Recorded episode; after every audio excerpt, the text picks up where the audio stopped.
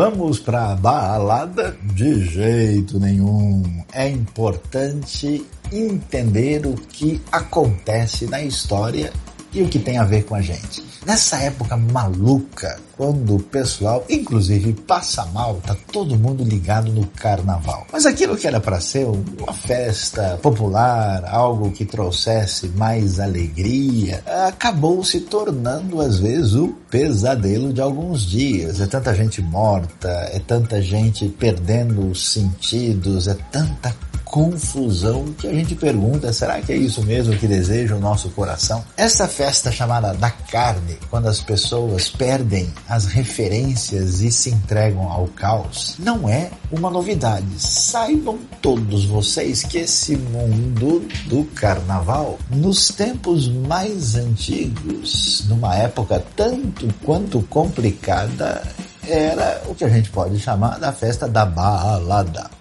Os israelitas chegaram na terra de Canaã sob a ordem de Deus e ali foram chamados para iniciar uma nova realidade civilizatória e ali encontraram um grupo de povos que adoravam deuses de fertilidade. E olhem só, o pessoal pensava o seguinte: para a gente ter a nossa colheita abençoada, é necessário participar da balada. Como eram deuses de fertilidade, eles acreditavam que Baal, o deus conhecido, que você pode ver mais detalhes quando lê o primeiro livro dos Reis, capítulo 18 e 19, esse deus tinha a sua consorte, a sua, digamos, namorada para levar para a balada. E ele estava ali Baal e Azerá, ou Azera, e eles faziam essas festividades onde as pessoas, a semelhança do carnaval, deixavam tudo livre até passar mal. E quando isso acontecia, a orientação divina, olha pessoal, esse caminho só leva ao mal.